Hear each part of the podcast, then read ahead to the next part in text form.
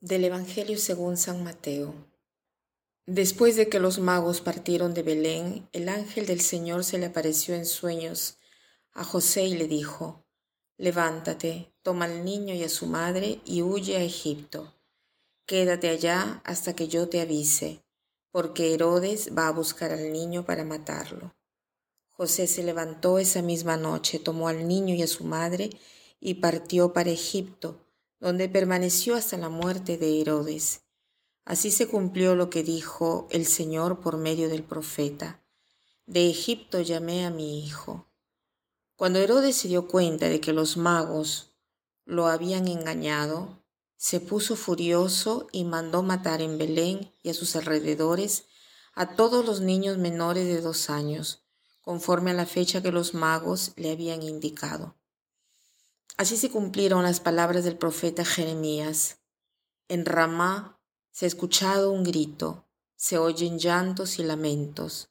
Es Raquel que llora por sus hijos y no quiere que la consuelen porque ya están muertos. En este miércoles de la octava de Navidad encontramos estos personajes muy diversos uno de otro, José y Herodes.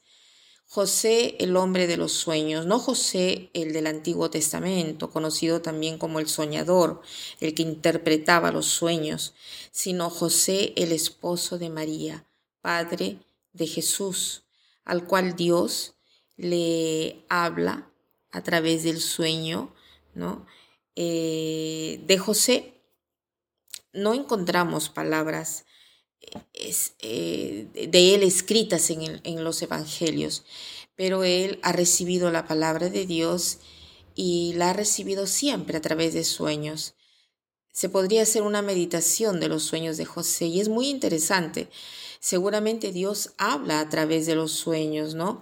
decía que era muy interesante porque en el momento que nosotros dormimos, estamos menos controlados por nosotros mismos. Entonces, si Dios habla en un sueño, eh, no podemos eh, hacer nada de nosotros mismos porque estamos durmiendo. Entonces, un sueño bien interpretado nos puede dar una dirección, una invitación que el Señor nos hace y eh, así fue para José.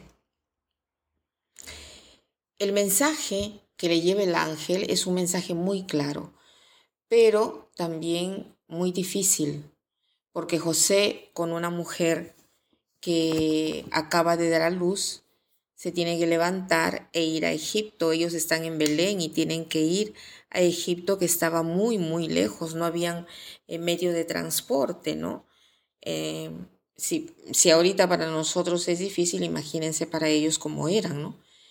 Y José no se pone a discutir o a tratar de comprender si la cosa es justa, no justa, no es justa o está equivocado, cómo voy a hacer. No, sino que él sigue la palabra de Dios y parte inmediatamente. Entonces de José seguramente hemos aprendido eh, cómo en el tiempo de preparación a la Navidad esta obediencia simple a la voluntad de Dios, ¿no? Y vemos que es posible esto, José es un hombre pacífico y Dios le pide a él cosas grandes, cosas difíciles, pero él con mucha confianza en Dios ha cumplido el mandato. Este modo es un ejemplo para cada uno de nosotros y se contrapone a este otro personaje que es Herodes, un, un hombre prepotente que al inicio parece revelar una actitud de atención ante los reyes magos que están buscando al rey, ¿no? Él revela un interés, pero en realidad eh, muestra eh, un miedo grandísimo, ¿no? Eh, porque él es, él es rey, él tiene el poder, o sea, ningún otro, ningún otro puede minar, ¿no? Quitarle su ambición de poder. Por eso, en el momento que él se siente burlado por los reyes magos, explota y comete una desgracia exagerada, matando a estos niños mártires inocentes. Entonces, ¿qué podemos decir de estos hombres? José es un hombre seguro, sereno, que se confía en Dios, que confía en su providencia. Y por eso cuando el Señor le revela cosas difíciles, se siente en grado de hacerlo. En cambio, Herodes tiene su seguridad en sí mismo, en las cosas humanas. Por eso es muy inseguro, porque la seguridad en la misma persona depende de nosotros. ¿no? Entonces debemos mantenerla y la mantenemos con el esfuerzo, ¿no? con la violencia, con lo que a veces nos puede servir con tal de no perderla. ¿no? Entonces hay un estrecharse en sí mismo, ¿no? un aferrarse. Eh, lo vemos en el comportamiento de Herodes, ¿no? Y hay un comportamiento de apertura, de entrega que vemos de parte de José, ¿no? Entonces hoy podemos reflexionar y ver qué cosa encontramos en José, ¿no? Eh, que podemos imitar de él, porque también nosotros podemos esperar este comportamiento de confianza, al menos en algunas cosas. Y de José debemos desear aprender para mejorar nuestra, nuestro comportamiento, nuestra actitud. Al mismo tiempo podemos ver a Herodes y podemos ver qué cosa de Herodes hay dentro de mí y qué cosa me hace aferrarme al poder de lo que yo poseo, del cargo que tengo, de una posición social al interno de mi familia, a qué cosa estoy aferrando mi corazón, perdiendo esa seguridad que viene solo del Señor. Para hacer todo esto, en la octava de Navidad, la Iglesia con mucha sabiduría nos da ocho días, ocho días para celebrar el misterio de la Navidad.